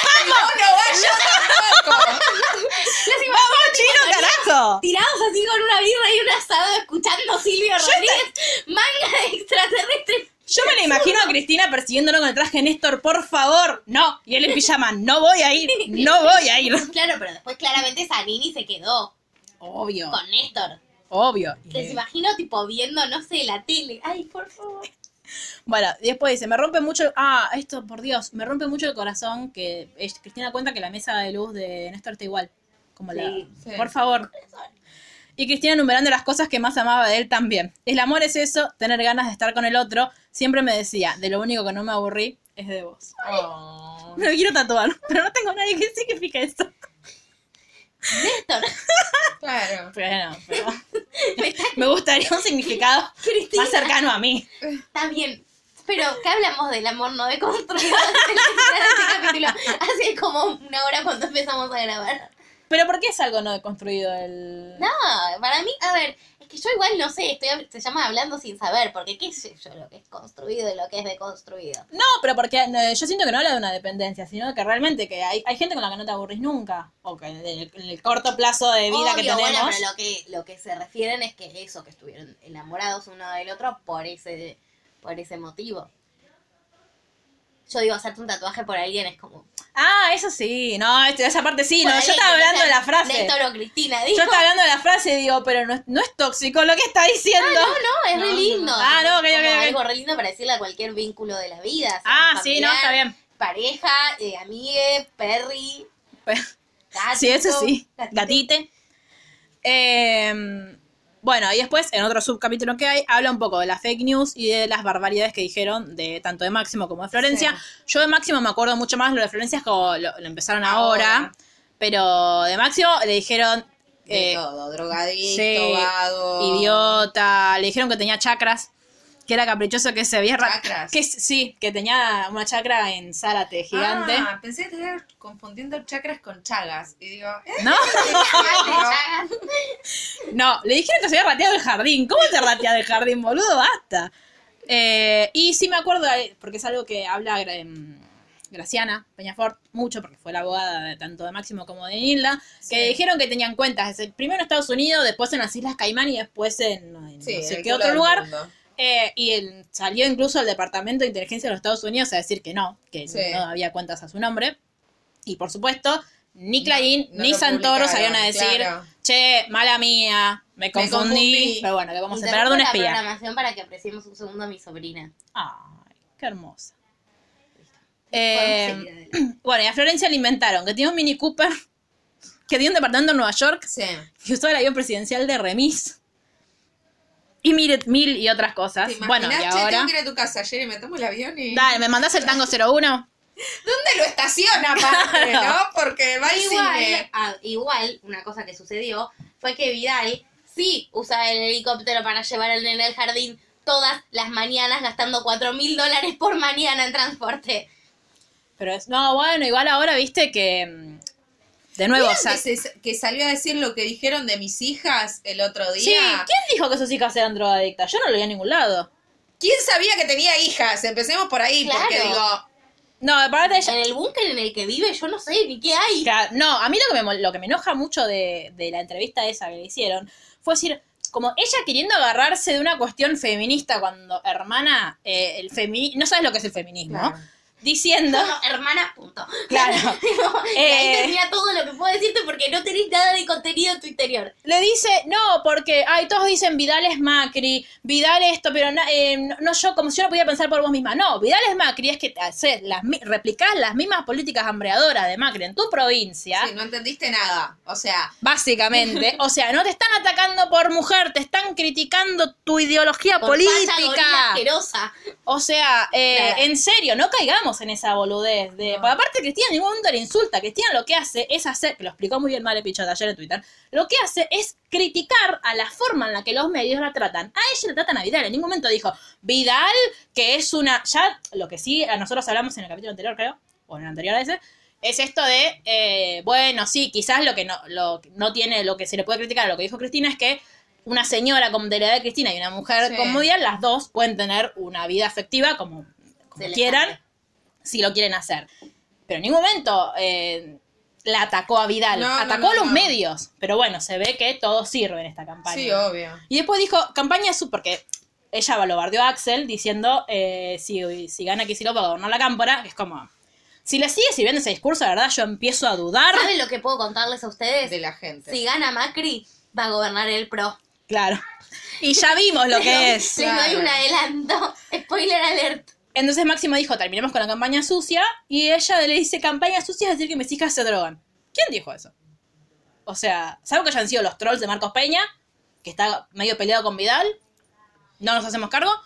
Eh, Pero igual, nadie habló de las hijas, nadie sabe ni cuántas hijas tienen. nadie habla de los tienen. nadie habla de los hijos de Vidal, No. que está muy bien porque eso digo, O no- es lo que corresponde. es lo que corresponde. Y Cristina lo dice. Muy enferma, paralelamente. Porque Sí. digo, me parece que hay que volver a insistir con esto que ya venimos discutiendo hace bastante. Hay una persona que está muy enferma, que está teniendo problemas de salud muy graves por todo esto. O sea, es un trasfondo gravísimo. Me parece que dije grave 400 veces, pero Sí, posta, pero para que, que- se claro. o sea, yo estoy preocupada como, como persona que le tiene afecto a la familia Kirchner, por no decir amor Incondicional. ya no es la obsesión. Eh, no, me parece que, que, que tenemos, eh, digo, mismo entre nosotros y hacer mucho hincapié Sí. en eso, en que hay una persona que está Mal. muy mal, que está muy enferma por, por todo lo que pasó. O sea, que una consecuencia para un ser humano gravísima, afectándole su salud. Hay una nena cuya madre está muy Sí. enferma y se está Y está quedando en otro lado, sí. que está en otro país porque se tiene que ir a tratar con doctores. Digo, es como una situación de una, una complejidad. Y sin embargo se habla con una liviandad de Florencia y de su Sí. vida que no sucede con otro montón de, No, de, y- de de- hijos de. Y que no tendría que suceder con, Con ninguno. nadie. La verdad es que no tendría que Eh, suceder con ninguno. Bueno, pero ya yo creo que estamos ante eh, el- un proceso de decadencia de lo que conocemos nosotros como periodismo en grandes medios, que esperemos en las nuevas generaciones que empiezan, porque yo creo que antes de discutir los medios, en el momento en el que Cristina empieza a discutir a Clarín, ya era como, ay, no le gusta lo que dicen de ella, nadie empezá, nadie veía Sí. más allá del titular, y ahora todos hicimos un proceso de, eh, de construcción de los mensajes, Sí. de Es que de hecho, por ejemplo, tenemos a alguien como Stanislao que está en otro momento de su vida, digo, está estudiando, viviendo, sole, tipo, tiene trabajo, está recontra, o sea, no está en- no tiene ninguna enfermedad ni ningún problema, pero cuenta todo el tiempo cómo le están atacando. sí, Porque y diciendo barbaridades aparte. tiene una persecución encima impresionante. Fue a la Comic Con, que Ah, ¿fue? sí, que fue a, va todos los años, porque Claro, las, perso- sí. las personas que disfrutan del anime Van. van todos los años y tuvo un periodista de perfil que le persiguió todo el día con una cámara apuntándole la cara sin parar. Lo, dice- lo dijo varias veces. Y lo, lo- o sea, lo más terrible de todo es que dice yo no voto porque soy hijo de a todos. Dio tipo toda la lista de motivos y la tuvo que borrar porque los trolls empezaron a comentar barbaridades y cosas espantosas Y, y como dice, yo voto porque está Ofelia Fernández en la lista. Claro. Claro. Dice, no solo porque pienso que Alberto está completamente capacitado para ese trabajo y lo sé y lo vi trabajar, y como, bueno, y aparte confío en los ideales que defiende, no, pues mi papá. claro, exacto, y digo, y es una persona más tal vez más joven que Florencia y que tiene muy pocos años, de, muy pocos meses Sí, ¿cuántos directamente. años tiene? No, tiene mi edad. Pero digo, tiene muy pocos meses de tener gente periodistas encima, porque Ah, nadie sabía que, que existía. Parece que Clarín empezó a acosar a los compañeros de trabajo para que den informes sobre cómo es, cómo no es, qué hace, qué no hace en el Qué ambiente raro. laboral. Digo, estamos replicándolo, yo digo, parece esto que vos decís, una nueva generación de periodistas, pero también terminaremos siempre el mismo problema. Los periodistas jóvenes tienen que trabajar en esos medios vetustos. Sí. Y para que no los echen y para sobrevivir, Tienen que replicar tienen que replicar estas esas prácticas horribles. Sí, yo la verdad es que siempre me pregunto cómo ellos no, no, no reconocen el límite. Tipo, no, no Sí, pero o cómo lo tienen- traspasan tan como sin ningún porque tipo de remordimiento. intereses mucho más grandes, porque están defendiendo poderes que son enormes que no podemos vislumbrar. qué sé yo. Eh, Nada, digo, me parece necesaria esta pausa, me parece necesaria que si lo están escuchando en casa, se tomen este momento para, reflexionar, que no repliquemos eso ni en pedo.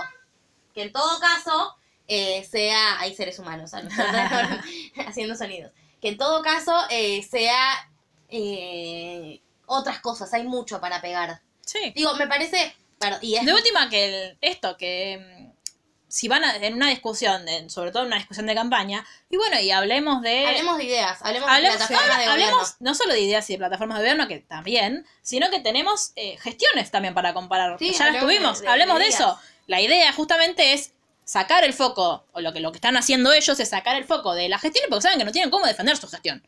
Porque no Sí. hicieron nada Sí. para beneficiar al pueblo como prometieron que iban a hacer. Sí, y digo, me parece una cosa como la que hicieron el otro día de acelerar el video de eh, alentar el Sí. video de Patro Bullrich para decir que estaba borracha. Primero, me parece que no está bueno eh, burlarse de la gente por problemas de adicción, de salud de esa índole. O sea, yo me río un montón, pero me parece que no es algo No, que, que- Pero eh, hicieron, no, sí, nada. No, igual, el, digo, lo mismo que a- digo, o a Bullrich, hay un montón de cosas para criticarle, Sí. no eso. No eso, no el peso, no las adicciones, no, cosas que las personas no eligen y que son enfermedades. Digo, el, el peso no es una enfermedad, pero el tema de las adicciones es una enfermedad bastante Sí. grave. Me parece que está bueno eh, fre- frenar y pensar qué campaña queremos hacer. Tenemos tantas propuestas, tenemos tantas Tenemos cosas lindas tanto para pegarle a decir. Macri, chicos. Y a Pato. Sí. O sea, Sí, Pato es la persona claro. que ma- básicamente tiene bastantes muertos en su espalda. Rafael Nahuel, podemos hablar de Santiago todos los casos de gatillo fácil que hubo. Sí. No hablemos de que tiene un problema con la bebida. No. O sea, en todo caso, hagámosle juicio político eh, para que se vaya del cargo si pensamos que no está en condiciones de salud de ejercerlo. Pero incluso eso es muy distinto porque, como bien dice Cristina, Pato eligió la política. Sí. Eligió la política en los 47 Sí. partidos políticos en los que Sí. hicieron este país. Eh, la eligió cada vez. Florencia no. Florencia es una piba que eligió otra cosa para su vida y está muy enferma por culpa de... eh, Toda la mierda que todo hablaron de ese ella. aparato. Perdón.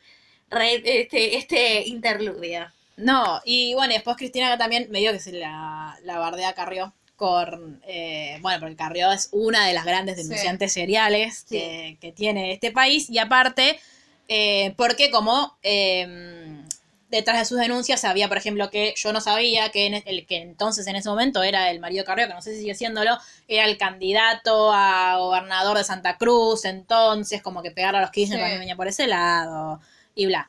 Y acá marqué, quiero la opinión de Lulin, que profundice en lo que Cristina nombra como proyección, porque dice que Clarín escribió a letra de molde que Néstor le pegaba con un Me diario enrollado. gracia que diga A letra de molde, la amo.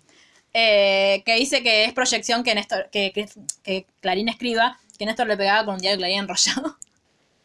o sea que es como que Clarín es No, como que están el proyectando tiene que ver con que era lo que ellos querían hacer. Digo, pegarle a Cristina con un. Clarín. Por favor. Bueno, y habla también esto de la fake news que le, le dijeron a Cristina que había, ella había matado a Néstor. Que hubo Ah, una. sí. No me acuerdo si fue un abogado o quién que se presentó a la justicia a Sí. denunciarla por haber matado a Néstor. O sea, Olis.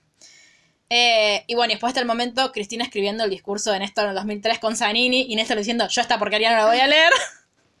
bueno, Néstor, pero decime qué querés decir. Me imagino a Cristina aparte desesperada Sí, mal. corriendo por todos lados. Y bueno, terminó siendo la pieza maestra que conocemos todos. El venga a proponernos un sueño. el- la generación diezmada, las convicciones que nos dejó en la puerta de la Casa Rosada y todo lo que recordamos eh, y no podemos evitar llorar. Y dice Cristina que desde que Néstor se fue, a ella le falta algo en los análisis políticos, le falta la mirada de Néstor. Lo recuerda popular y auténtico, comiendo en un taller mecánico con sus amigos, aún siendo intendente, y termina con una frase de una canción de Silvio, Yo me muero como viví. Y Esa así, canción, sí, voy a hablar de mi papá muy bien. Para terminar con esto. Me hace mirar con esta concatenación de emociones. No, mi viejo eh, tenía un blog que se llam- llamaba La necesidad de vivir sin tener precio, que es una Ah, canción de... Sí, lo conozco. Eh, y eh, como es, nosotros siempre lo jodíamos que con esa canción, pues mi viejo era un necio, y esa frase se la, la usábamos mucho con él. Entonces, cuando yo estaba leyendo el libro, le saco una foto y se la mando a mi mamá. Me dice, Ah. ay, papá, y corazoncito, nada, mi papá también es Néstor un poco. Ah, Nada, ¿viste? Eso, ¿Viste? eso. Eh, Mi papá es Pablo. Bueno, yo quiero, yo quiero que nos cuenten del, Perdón. del 1 al 1 millón cuánto lloraron con este capítulo. No, No, mucho. tres millones. Fue con el único con el que lloré. Yo Yo, te- a- yo terrible. no tengo la lágrima tan fácil, pero con verdad. este Fue terrible. lloré. Y aparte a mí me posta, al margen de que mi viejo no me parece un gran fan de Silvio Rodríguez, que yo sepa, ese capítulo, es- ese, esa canción tiene una... le- Les vamos a dejar la letra. Sí. La cantaría, pero después no, no podemos. Claro, no, no. Eh, pero dice, yo no sé lo que es el destino, caminando fui lo que fui. Eh, Haya Dios que será sea mí. de- sí, eh, yo, me, muero como viví. Y es tipo, todo me hace ¿No acordar puedo a poner Néstor. 6 segundos? Sí, ¿De un ponelo. cover? Sí, Bien. sí, no creo que... Gracias, producción. No creo que Silvio esté ahí, tipo, en Igualmente, no, no, no, el problema es que No, es es que es una persona, Claro. ni siquiera es una persona, es una máquina. Entonces, Claro. no te digo que el otro día nos pusieron copyright al himno, dale. Chicos, Vicente López y Planes se murió. El libro de todo, ¡ey! La patria somos todos, ese es el otro. Bueno, nos Denme pusieron, tuve que ir a quejarme. Luli peleándose con YouTube, capítulo 1 millón. Mal, Dios mío, así yo no puedo vivir. Capítulo el himno. Em, Bueno. Nada, y Néstor no es mi papá, pero yo tengo tatuado un pingüino. Bueno, Está muy bien. tiene mucho que Un ver. pingüino en Nueva York. Claro. Ahora podés tatuarte al lado el. No, A Franchella. No, el hotel. tampoco, ya está, mi pingüino es lindo como está. Bueno, pueden contarnos eh, todo lo que quieran sobre este capítulo, sobre nada, si lo conocieron a Néstor, que lo vamos a envidiar un montón, si nada, si alguna vez se la cruzó a Cristina, cuéntenos cosas de la campaña, Mándenos fotos volanteando. Ay, sí. Ay, re, sí. Re. etiquétennos, las compartimos. Sí, sí, sí, sí. Los Acá, queremos literalmente haciendo campaña. Estamos literalmente haciendo campaña. La campaña literalmente. Em, bueno, nada, y si quieren ver mi tatuaje de pingüino también mándenme fotos, que Claro. es muy lindo. Si es- No mándenme fotos, no, boluda, vos las tenés que mandar. mi tatuaje. Si este episodio de YouTube llega a los 30 me gustas, Mar muestra su tatuaje de ¿Mi pingüino En el en culo. el- Sí. No está en el culo, jamás le había Oh, hecho sí. Boluda. No lo saben. A menos que Mar va a mostrar el tatuaje que tiene en el culo y listo, digamos. la mía se desnudaba y tenía un pingüino que era medio rari. Bueno, Em, eh, ¿Qué más? Ay, se acerca mi cumple. se acerca el No lo cumple dije de me preguntaron cómo estaba. Es verdad. Vayan preparándose para Falta rendirme igual. pleitesía súbditos. Falta igual. Es que a mí en mi calendario mental, cuando termina el cumpleaños de mi mamá, Ah, empieza ya mi cumpleaños. Igualmente no falte tanto, es la semana que La- viene. no la, no, otra. la otra. otra. Bueno, pasan dos semanas, falta un montón. No falta nada. ¡Uh! ¡Soy la reina! Bueno, y nada, recuerden que vamos a estar subiendo contenido exclusivo a YouTube, así que yo, si yo fuese ustedes, me suscribiría y activaría la campanita de notificaciones. Siempre quise hacer eso. Mal, sí. Para, Necesito y Si necesito. ustedes quieren ver nuestra skincare rutina, como me lo pidieron un montón. Como como todos ustedes me pidieron. la receta del budín que comimos Claro. mientras grabamos esto y no sí. un haul de día. lo único que compro. Yo voy a hacer mi haul de manada. Claro. Quiero denunciar públicamente en Ay, este Fuimos a manada. a Lucila, que me llevó a manada. No Ella no, compré compró y yo sí. No compré Y nada. yo sí. Sí. O sea, no. Había un muy lindo jumper, pero Sí. me quedaba un poco grande y el talle más chico no me entraba. Y que no hay nada en el medio. No, No. era cero, le quedaba chico y uno le quedaba grande. Me quedaba, pero que me sobra y me dicen, te lo hago a medida. A mí las cosas a medida me ponen nerviosa. Yo necesito Claro. probármelo. Sí, es verdad. Y yo encontré cosas a mi medida. Bueno, pero Mar siempre encuentra algo para comprarse. Sí. Yo, Fue una como superpoder. Yo no iba a comprar. Bueno, nada, entré y dije, bueno, adiós. Y me fui. Y yo en el medio. Yo por las dudas no voy a ir porque me da miedo gastar tanto. Bueno, en fin, eh, nos vamos a ver dentro de 15 días con otro especial de Sinceramente y ustedes nos escuchan aparte en el especial de la semana, que no me acuerdo cuál es, pero seguramente es algo muy Creo que es algo interesante. de Friends, ¿no? No, No sé, seguramente es algo muy ¿Qué interesante. se sube hoy? Lo que vamos a grabar ahora en 10 minutos. Ah, bueno. Adiós. Adiós. para no hacer de mí cono pedazos, para salvarme entre únicos e impares, para cederme un lugar en su parnaso, para darme un rinconcito en sus altares. Vienen a convidar a arrepentirme. Me vienen a convidar a que no pierda. Me vienen a convidar a indefinirme. Me vienen a convidar a tanta mierda.